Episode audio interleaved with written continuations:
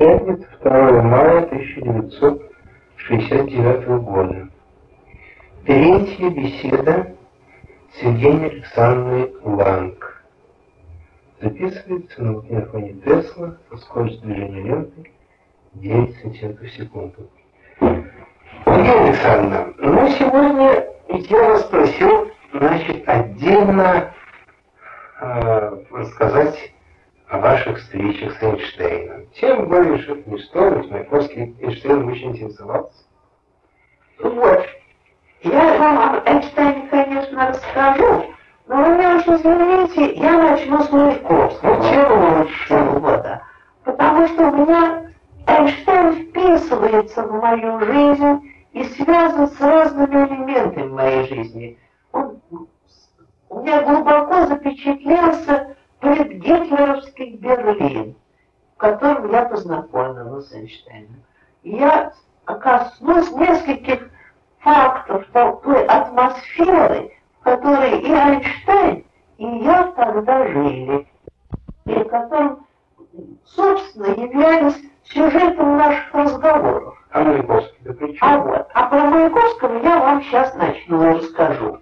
Читая воспоминания о Маяковском Кассиля, я встретила фразу.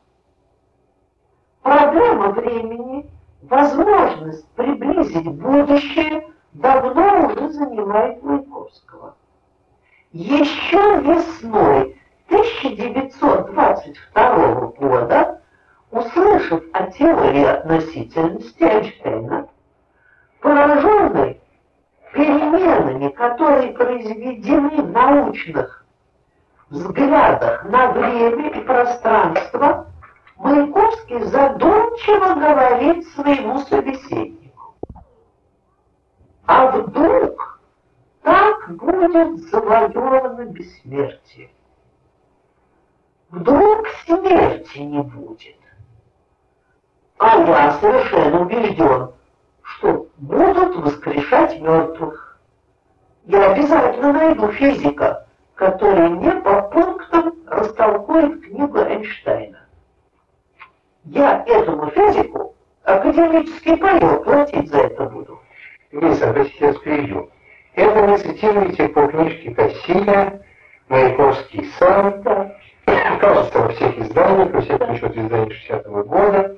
Ну, Кассиль, вообще-то говоря, пользуется очень широко чужим материалом. Ну да. В данном случае он без ссылки, почти дословно цитирует то, что рассказано, он, очень, может, просто не хотел называть эту фамилию, Романом Осиповичем Якобсоном, тем самым Ромкой Якобсоновичем, который э, упомянут товарищу это проходит человеку, м, который в те годы, в 20 году часто встречался с Маяковским, а потом уехал э, за границу, в Чехословакии, сейчас не умеет.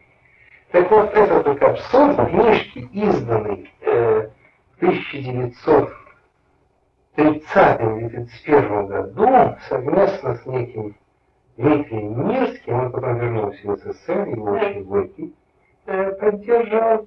Э, вот там напечатал статью о поколении, растерявшего своих поэтов.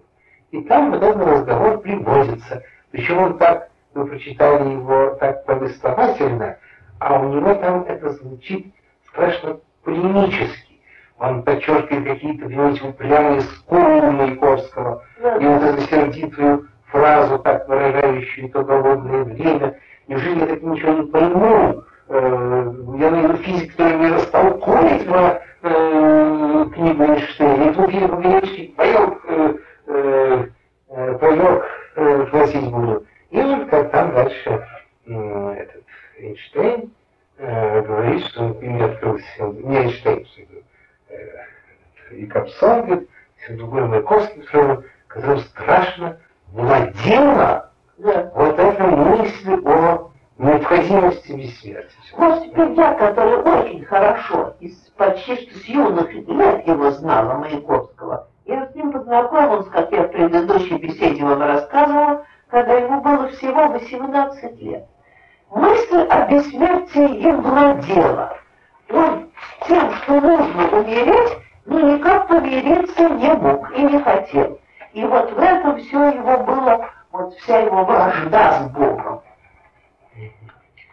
Да, и значит, здесь они вот так вышло, что вы уже после, Танечка, попав за границу, уже после того, как вы, можно сказать, два или даже три круга, нет, два круга, так сказать, знакомства с Маяковским прошли, границу юности, а потом в 1917-18 году вы, значит, встретились уже на фоне нового да. вот этого послевоенного разгромного Берлина встретились с Эйнштейном. Ну, это, конечно, я говорю, а с Маяковским я должна вам сказать, что я всю жизнь потом в разлуке вела такое ретроспективное знакомство. Я всегда с его юным обликом потом сравнивала потом его уже зрелую жизнь. И когда я прочла эти строки, уже будучи в Москве, вдруг целый рой, рой образов и воспоминаний закружился передо мной, охватил меня. Да, очень далекое прошлое вдруг всплыло на самую поверхность, захлестнуло сегодняшние будни. Во-первых, сам Маяковский встал передо мной. Маяковский далеких полудетских лет, 11-12 годов. Когда мы шли неустающим шагом заснеженные улицы Москвы, пересекали ее вдоль и поперек, от мастерской Келлина на Тверской Ямской, мимо теперешней площади Маяковского на Мясницкую, теперешнюю улицу Кирова. Мы не замечали ни расстояния, ни усталости, погруженные в наши юные грезы, а возможности науки о беспредельности неисследованного, обитаемого нами мира. Только тогда наши пособия были более чем скудными. В прошлом все тот же Жюль Верн, в настоящем книга «Машина времени», «Нашествие марсиан» и наши собственные ни временем, ни пространством не сдерживаемые фантазии.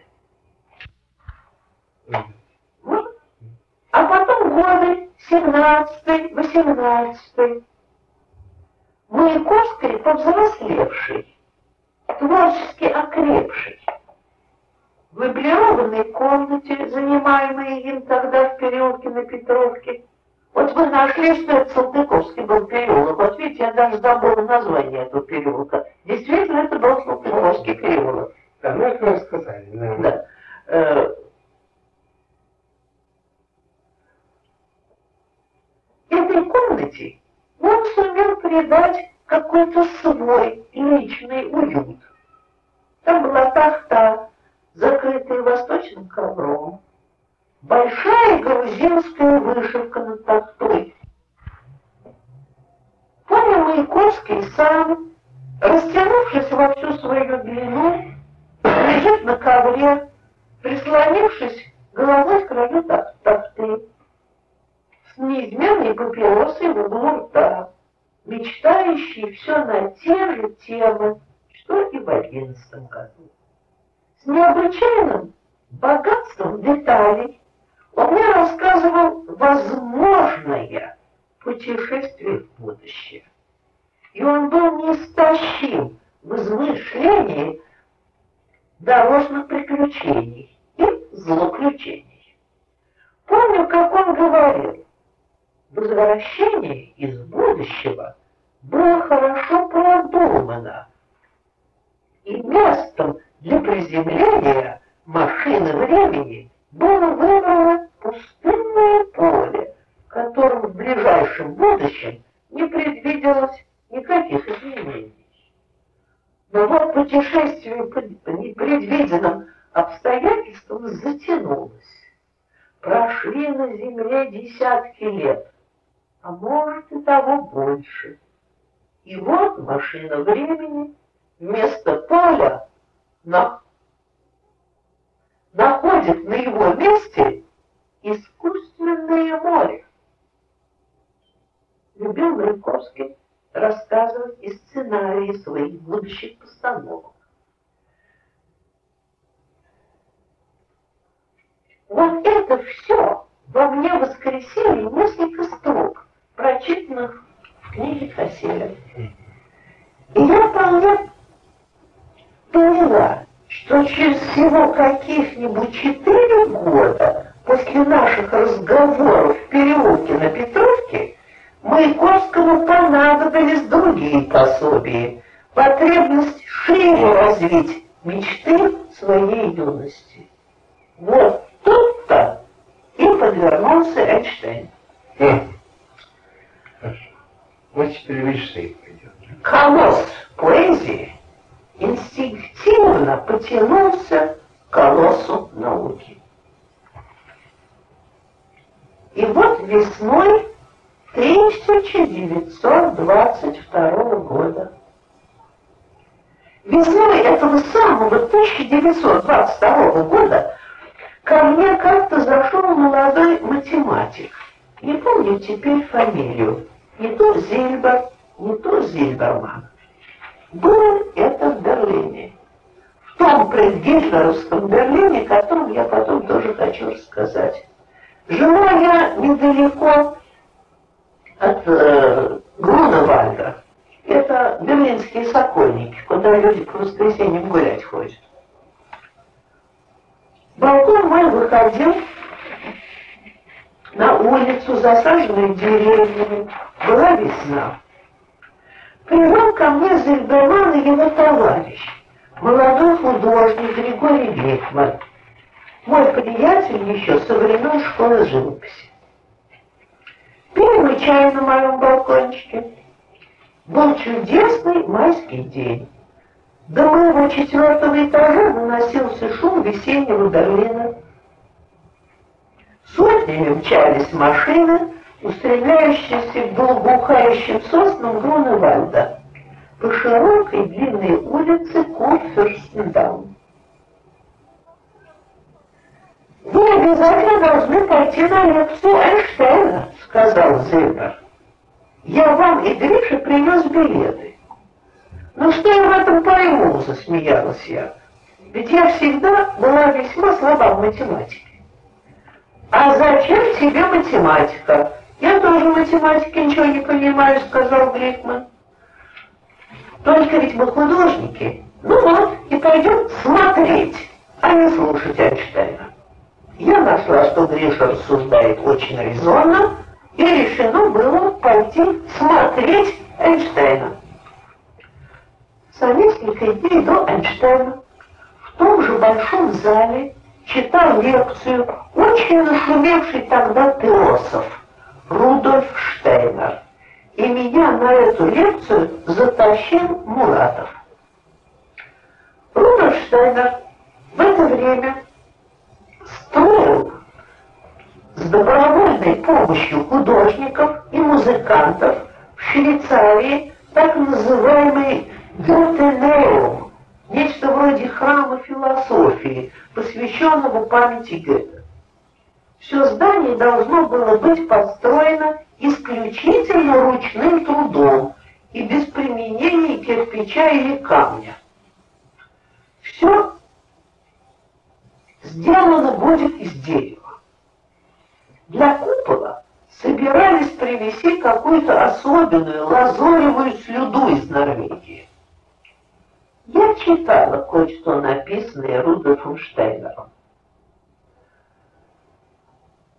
Но его очень своеобразные представления о мироздании, часть,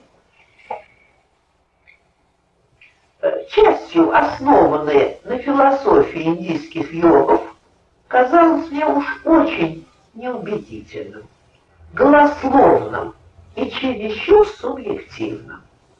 Он как-то уж очень настойчиво требовал, именно требовал абсолютного верования в свой, лич, в свой личный опыт. И опыт это был опыт ясновидца, не допуская никаких возражений.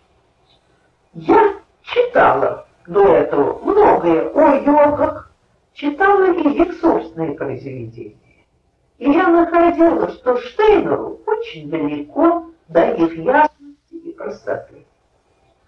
Но меня уговорил пойти на Штейнера Муратов. И, в общем, это тот Муратов, который написал образы Италии. Mm. Известная книжка. известная книжка, и очень тогда всем очень, мне она очень нравилась. Потом я теперь не знаю, какова она, но тогда она очень-очень производила хорошее впечатление. Зал был переполнен. Было очень много молодежи, какой-то истерической, готовой ринуться в любую идейную авантюру. Как сейчас помню, эти пепельно-белокурые головы, большей частью лохматые, эти серо-голубые глаза, экстазно вперившиеся в эстраду. Да, у зала был, было свое определенное лицо, и оно мне запомнилось. Запомнилось, как запоминается лицо человека. Много лет спустя, в 1940 году, я узнала эти лица в Париже, в гитлеровской оккупации. Тогда же, в 1922 или 23 годах, в Берлине назревала массовая истерия. Фантазеру, авантюристу Штейнеру не удалось ее направить в свое русло. Я думаю, он оказался в конечном счете чересчур пресным и совсем не садистическим. А в Германии того времени уже ходили слухи о другом вожде, не идеалистическом фантазере, а о каком-то проявлявшем себя в Мюнхене вожде Гитлере. В Берлине тех дней царила та мутная, сумбурная атмосфера, которая появляется перед эпохами или больших крушений, или преобразований, как подземные толчки вулкана, который готов к извержению. Под гром аплодисментов Штайнер вышел на эстраду. Помню кроваво-красные чувственные губы, гладкую, вдохновенную речь, в которой я, несмотря на хорошие знания немецкого языка, никак не могла уловить ведущие нити. Его речь больше наэлектризировала, чем убеждала. Но успех был громадный. Зал аплодировал стоя. По окончании лекции ко мне подошел Муратов и радостно сказал, Штайнер хочет с вами познакомиться. И меня потащили знакомиться с ним, хотя я сильно отбрыкивалась.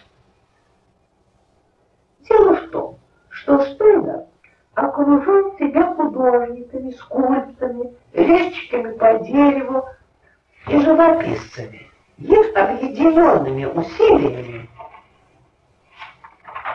он собирался построить свой храм философии Гетенеум.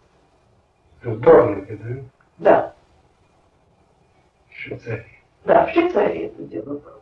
Я, в общем, в Швейцарии так никогда и не была. Я только потом поездом проехала, а в Швейцарии я так и не была. Все биографии Берга очень сплетается. Да. Я Белого тоже в Берлине видела. И он с Штайнером тоже видел. Но Белый ходил в каком-то тумане там вообще. Он был какой-то э, еле проснувшийся всегда. В тесной, битком набитой поклонниками комнатке я очутилась вплотную с плотным человеком, с очень черными волосами и очень плотоядным ртом который меня так поразил еще в зале. Только теперь вблизи этот рот мне показался далеко не таким красным. Пожав мне руку, Штайнер сразу перешел к теме о Гетенеуме. Постройка была уже начата. Все делалось ручным способом. Все строители были художниками. скульпторами, студентами. Жили все вместе лагерем. Сами себе готовили самую простую еду на кострах. Я слушала вежливо. Я слушала вежливо.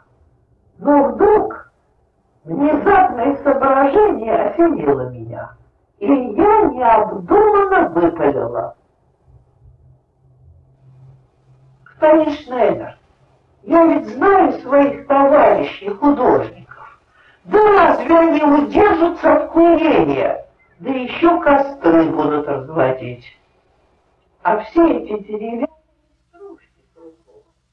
ведь это обязательно кончится пожаром. Штайн рассекся в свои главные речи. Мое вторжение его речи ему очень не понравилось. Он очень не любил, чтобы ему возражали. Я совершила недопустимый. И он действительно сгорел. Да. Меня мигом оттерли от кумира, и совершенно уничтоженный Муратов проводил меня на улице и домой. Возвращались мы по оживленной Берлинской улице центра Берлина. И я старалась объяснить Муратову, что совсем не хотела оскорбить или озадачить Штайнера. Просто не хочу я включаться в какое-то нарастающее среди художественной молодежи настроение безумия, которое неизвестно к чему приведет. Ведь так и до африканского там-тама дойти можно, воскликнула я. Да ведь и доходим уж один джаз-бан чего стоит. Вместо того, чтобы скрепощать негров от векового рабства, от американского расизма, мы, нати, заимствуем их там-там. И я рассказала ему бывшие недавно со мной два случая из художественной жизни. Первый случай – это как я зашла на выставку скульптора Архипенко. Теперь бы эту бесформенную, претендующую на музыкальный философский ритм скульптуру назвали бы абстрактной. Тогда этого определения еще не знали. Выставка была устроена с необычайной изысканностью. Зал затянут пепельно-голубой материей со скрытым в ее складках странным лунным светом. Это было очень красиво и таинственно. Скульптуры довольно больших размеров, большей частью белого цвета, были поставлены в глубине голубых ниш, наполня... напоминавших часовни. Посетители говорили шепотом, как в храме. Я чувствовал себя ужасно неловко, точно попала в церковь какого-то чужого, непонятного и несколько смешного религиозного культа. Но вот к довершению впечатления какие-то очень высокие, очень худые и костистые девушка и юноша мертвенно-бледные от восторга, опустились молитвенно на колени посреди голубого зала, а за ними точно этого только и ждали. Стали опускаться другие, коленопреклоненные. Я не выдержала и убежала. Да, они, несомненно, ищут, кому поклоняться они ищут капища, задумчиво сказал Муратов. Только вот, удалось бы им найти капище не зловредное. Сколько, сколько раз я вспоминала этот разговор впоследствии во время оккупации в Париже. Вглядываясь в лица, широкие, тупые, над немецкими зелеными мундирами, мне казалось, что узнаю в них стеклянные, светлые, бездумные глаза тех двоих преклонивших колено перед статуями Архипенко. Они искали идола, они нашли живого идола. И, к сожалению, как опасался тогда Муратов, сколь зловредного. А второй случай был следующий. Один немецкий художник захотел мне показать урок рисования в частной школе.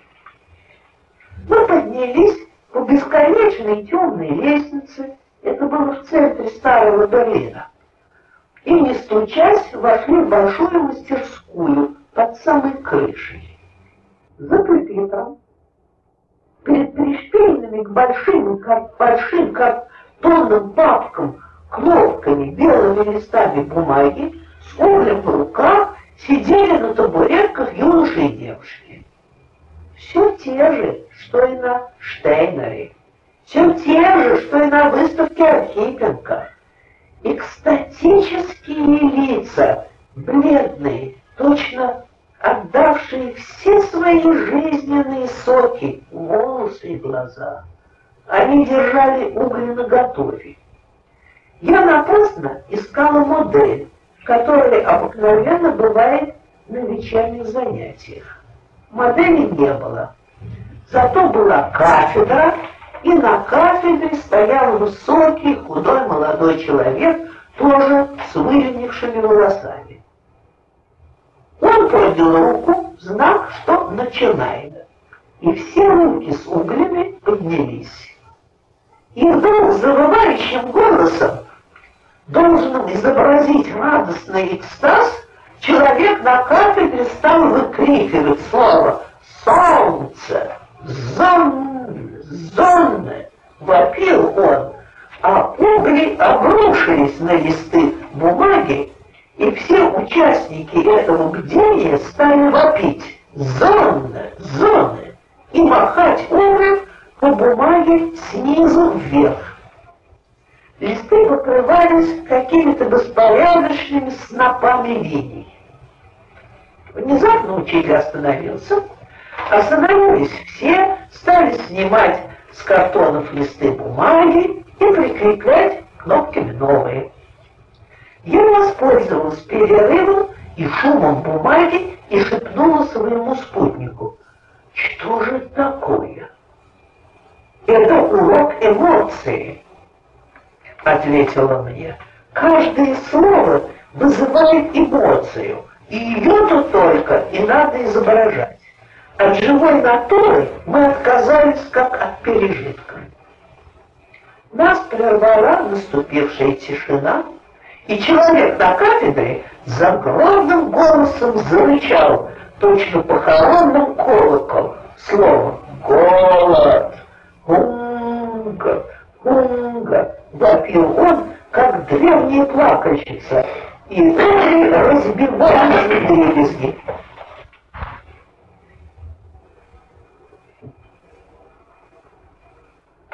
Студия производила удивительное впечатление. На подрамниках были вплав клочья разорванная бумага. Все это было покрыто обломками угля, угля и угольной пылью. Но все линии теперь направлялись вниз, к долу. Это была антитеза Солнцу. Прямые, белесовые волосы взлетали прядями, в голосах слышался и таз, и слезы. Ну, просто бесовский шабаш. У меня мелькнула мысль, а вот сейчас он станет призывать к убийству, к распятию, к жертве. Ну вот и пойдут убивать. И вот, возвращаясь с лекции Штайнера, я рассказала Муратову об этих двух случаях. Вокруг нас был как будто нормальный, оживленный город, столица. И то, что я рассказывала, казалось каким-то мрачным бредом. То, что в Берлине назревает страшное безумие, не было видно при свете фонарей, при мчащихся машинах. И, окончив свой рассказ, я сказала Муратову, а все-таки становится страшно. Хотелось бы найти возможность из Берлина уехать. Эту возможность я нашла только через год. И тогда-то я и уехала в Италию. Очень скоро после этого вечера я узнала, что Геттенайм так-таки сгорел. Сгорел дотла и закончен не будет. Правда, закончен он был потом. Сгорел он, отброшенный в кучу стружек папиросы. Только Штайнер и его приверженцы не угомонились и построили другой Геттенайм. По всей вероятности, они приняли против, противопожарные меры. Моему ясновидению в штейнеровских кругах, как я слышала, долго удивлялись. Я, а, и они не поняли, что это был просто здравый смысл. И вот, в этот самый зал, а до нельзя переполненный, я пришла опять с Зиндом и Гликманом, чтобы слушать или, как выражался Гликман, посмотреть на Эйнштейна. Аудитория тоже была наэлектризована. Все чувствовали, что присутствует при первых дыханиях новой эры. Вышел на эстраду очень скромный, очень профессорского типа человек, среднего роста, с умным, спокойным лицом. Эйнштейн. Сам великий Эйнштейн. А было в нем очень много благородного, строгого, но отнюдь не великого. Эйнштейн старался быть популярным, объяснял свои мысли, даже делал на доске какие-то чертежи. Обращался к залу, понимаете? И зал как-то так выражал какое-то чувство, что они понимают. Я, конечно, не понимала ничего. Эйнштейн старался встать в уровень с пониманием обыкновенного, не лишенного культуры, но все ну, математически. Да, но все же без всяких математических знаний, но лишенного гениальности человека. Только я скоро потеряла совсем нить. Даже за его популярными объяснениями я следовать не могла. Я взглянула на Гликмана. Он мне показал мимикой, что тоже ничего не понимает. Зимбер же напряженно слушал. Как математик, он, видимо, что-то понимал. Гликман и я оба были во власти одного и того же чувства — мы присутствуем при чем-то очень большом, огромном, что надо запомнить, что надо пронести до конца жизни. И надо смотреть, во все глаза смотреть на этого скромного человека учительского вида, который на черной доске дает объяснение науки будущего. Каким же он должен себя чувствовать одиноким, подумала я. Один среди несметной толпы, которой не дано его понять. Я тогда еще не была зрелым художником и не испытала еще на себе этого чувства абсолютного одиночества. Впоследствии, в концу жизни, и мне пришлось его испытать. Хотя не в таком абсолютном виде, ибо людей, понимающих и любящих живопись, хоть и мало, но все же куда больше, чем способных понимать Эйнштейна. По окончании лекции была, конечно, овация, и мне кажется, что очень многие искренне воображали, что что-то поняли в объяснении Эйнштейна. Зейбер настаивал пойти познакомиться с Эйнштейном. Он был с ним знаком и считал себя его учеником. И вот в той же тесной комнатке, которой я так недавно еще разговаривала со Штейнером, я очутилась перед Эйнштейном. Вот свет ясен. Дружеское пожатие руки, очень теплый взгляд его серьезно глубоких глаз, серых глаз и чуть заметная усмешка губ. И тут же вопрос. Ну что же, вам понравилась моя лекция? Я очень смутилась, но тут же сказала, Ах, знаете, herr доктор, я ведь художник. Так вот я на вас смотрела во все глаза, а понять я очень мало что поняла.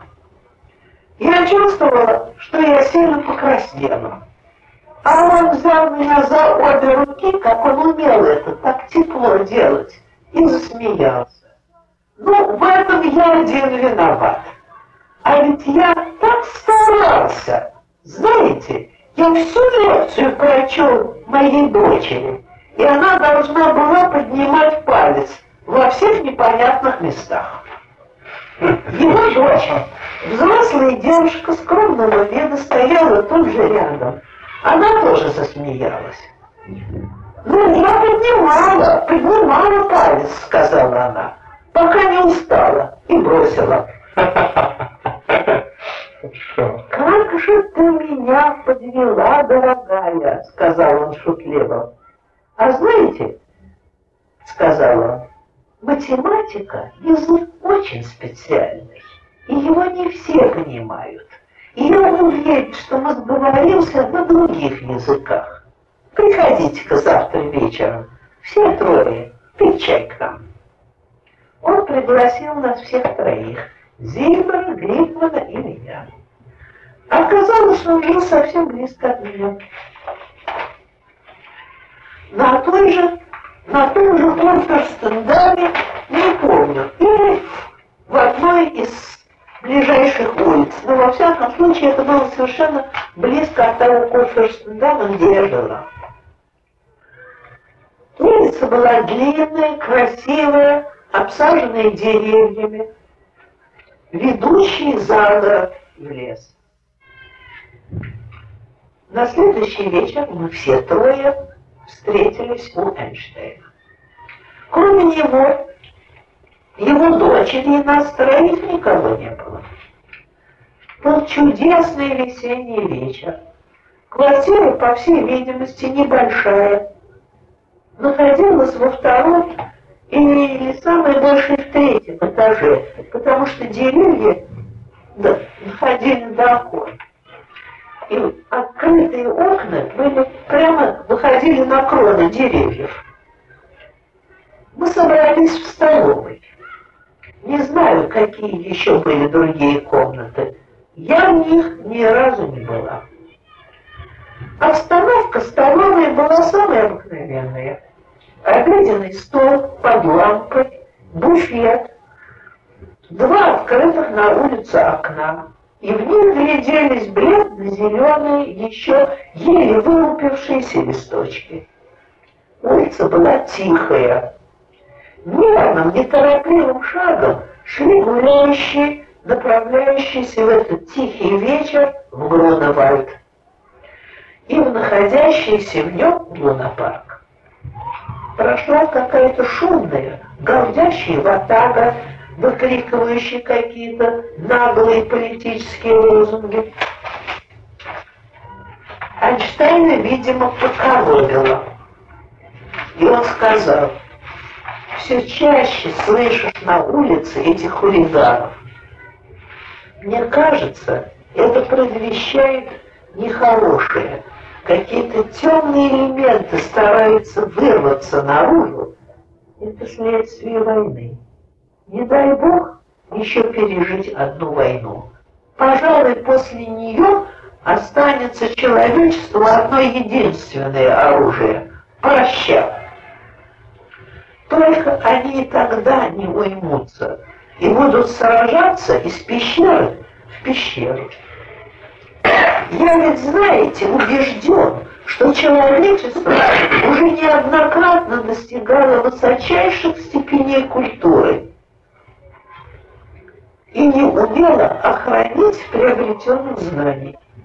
Всегда во власти воинственных инстинктов употребляла их на военные цели и снова и снова уничтожала свою культуру. Да, много их мифических Атлантид, взлетевших в воздух, унеся с собой все культурные завоевания и оставшихся, переживших катастрофу пещерными жителями. У него лицо стало очень серьезным. И он точно читал книгу будущего. У нас водворилось молчание. Мы все как-то не знали, что сказать.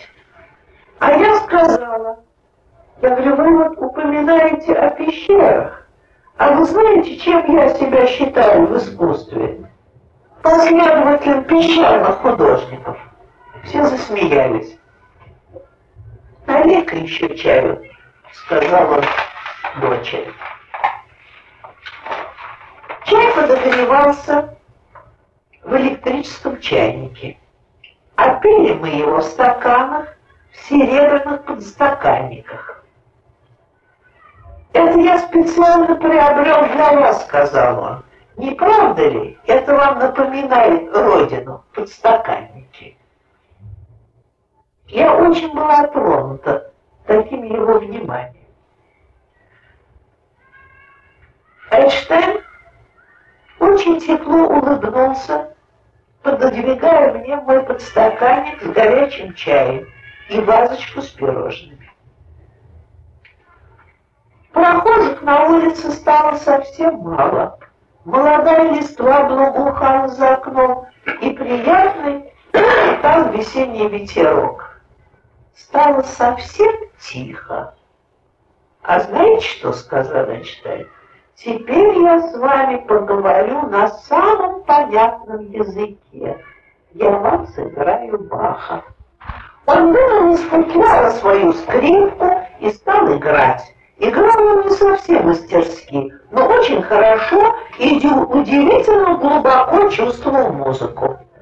Он заставлял себя долго умолять, и после первой вещи сыграл вторую и третью, и только поздно вечером мы возвращались домой по совсем затихшему Орферстендаму. Мы были все под впечатлением этого вечера и хранили глубокое молчание. Первый его прервал Гликман. Он прервал очарование, сказав мне, «А ты слыхала, Эйнштейн тоже находит, что придется из Берлина уезжать. Нехорошее в нем что-то назревает. О! Хорошо вложилось. Темп, конечно, хуже, когда лучше, когда слышно. сколько влезет. Да, да. Но я темп изменила. Это не темп моей речи, у меня речь московская.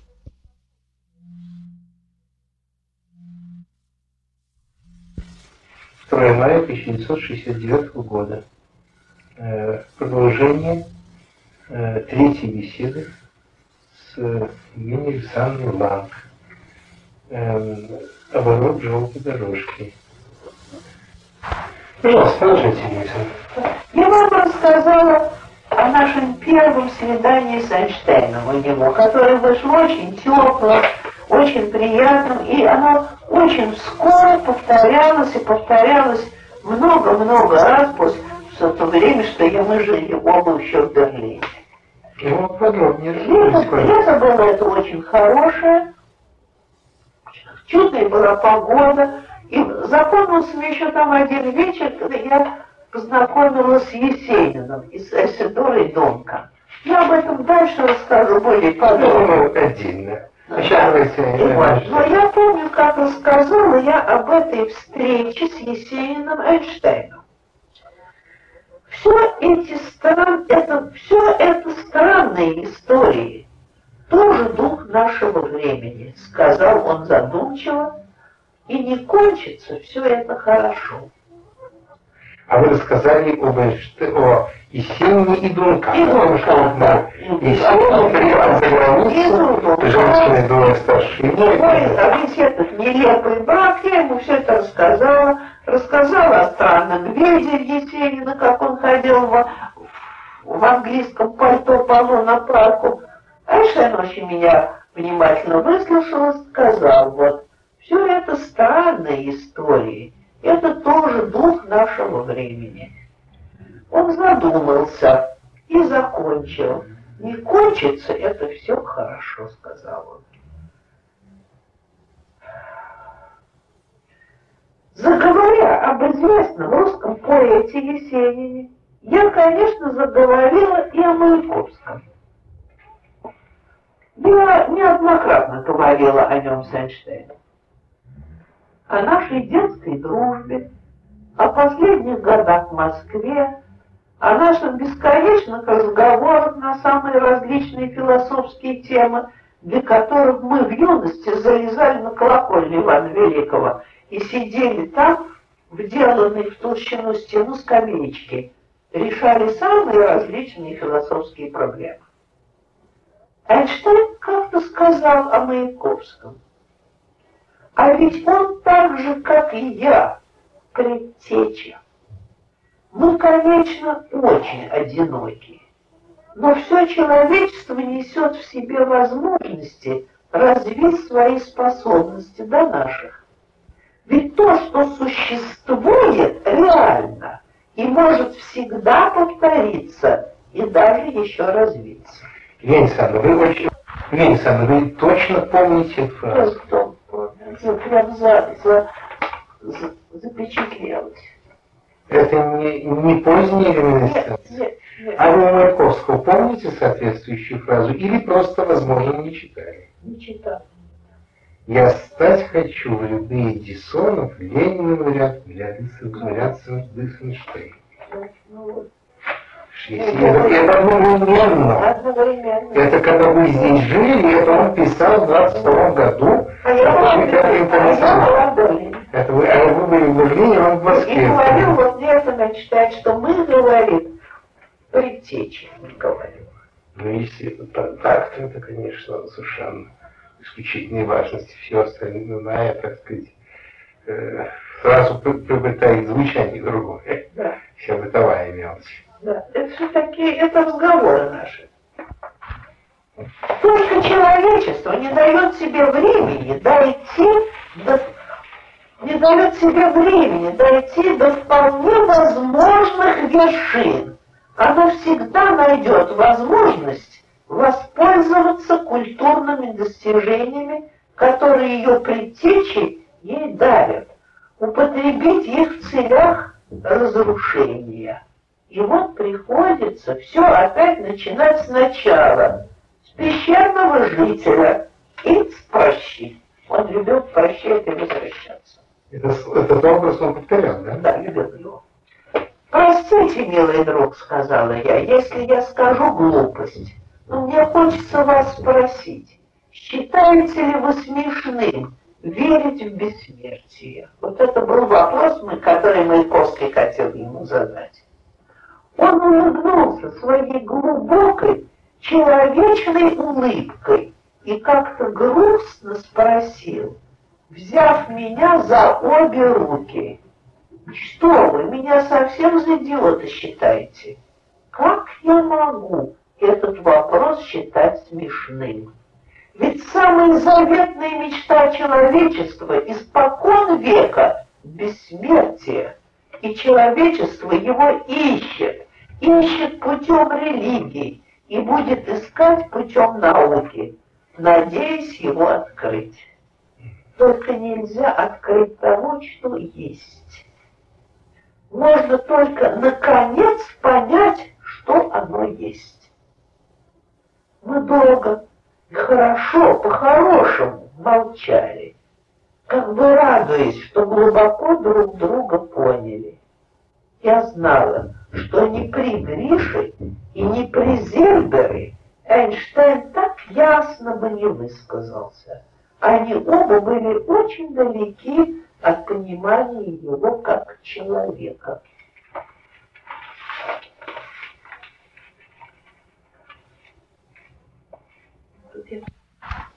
И вот, начать, я начала свой рассказ с того, как я прочла у Кассиля о том, что Маяковский хотел его спросить о возможностях открыть бессмертие.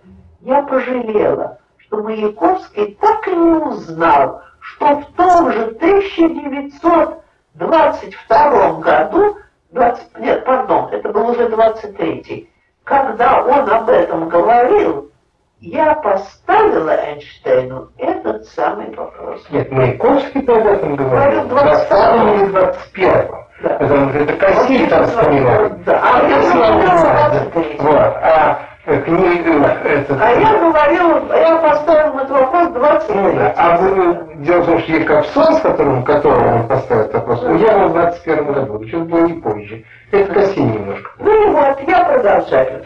Да, пожалуйста. Мне пришлось побывать неоднократно еще на лекциях Эйнштейна. И должна сознаться, что немного больше я в них поняла. Мне даже пришлось присутствовать у Эйнштейна на репетиции его лекций, когда его дочь должна была поднимать палец, когда чего не понимала. Репетировали мы все вместе. Его дочь, Гликман, Зельбер и я. Помню, как я первой подняла палец, потом дочь Эйнштейна, Фройлен Эйнштейн, как мы ее называли, потом Гриша Гликман, а потом сдался и наш математик. И мы, как китайские баллончики, сидели все четверо с поднятыми пальцами, просто их больше не опуская. Эйнштейн весело расхохотался – и мы расхохотались все хором. На эту репетицию, на этом репетиции и закончились. Но Эйнштейн серьезно огорчался тем, что простые смертные его не понимают. Эйнштейн искренне любил людей, людей вообще, и всем, что у него было самого ценного – он хотел поделиться со всеми людьми. Настала осень 23-го года. О Менкинской шайке все больше доходило слухов. Даже берлинская буржуазия, не исключая еврейских богатых кругов, делали ставку на Гитлера не понимая всей опасности затеянной им зловещей игры. Я раз присутствовала с Гришей Гейкманом на большом званом обеде в богатом еврейском доме. Обед был создан по случаю написанному Гликманом портрету шестилетней дочки хозяев Аннеля. К величайшему нашему удивлению, по окончанию обеда за десертом хозяйка стала обходить стол с корзинкой, в которой посыпались баснословные суммы денег. Я подумала, что это сбор в пользу бедных. Но я ошиблась. Собирали в пользу Гитлера. Гришин я так и ахнули. «Вы ничего не понимаете», — сказал нам хозяин. «Гитлер спасет буржуазию от надвигающегося коммунизма». Мы пришли в ужас. Возвращаясь домой по Коферстендаму, мы прошли под окнами Эйнштейна. В них не было больше света.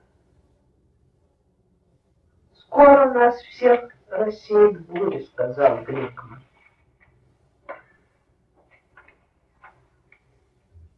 Вскоре после этого случая, как-то холодным осенним вечером, я возвращалась от с концерта. Концерт затянулся. Играл чудесный скрипач Фриц Крайслер. И его заставили бесконечно бесировать. Потом встретилась со многими музыкантами знакомыми и еле попала на последний автобус. Автобус, толпа, вышедшая из концерта, брала прямо штурм. Мне ехать было очень далеко. Я жила почти у самого леса и была довольна, что удалось захватить сидячее место в самой, глуби, в самой глубине автобуса. Но не успели мы отъехать и одной остановки, как в автобус ворвалась с гиканьем толпа гитлеровцев. Все очень хорошо одетые, в кожаных куртках. С криком «Вон евреев!» Они стали выкидывать через заднюю площадку всех мужчин. Женщины с визгом выскакивали сами. Пока я тихо сидела и ждала, что со мной будет, в совершенно опустевший вагон вошел хозяин банды.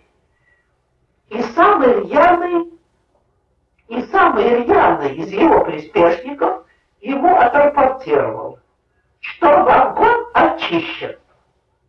Тогда второй его приспешник, указав на меня, сказал, а это что? Это это, это была я. Но их предводитель милостиво кинул, оставьте, пускай доедет. Я не оглядывалась.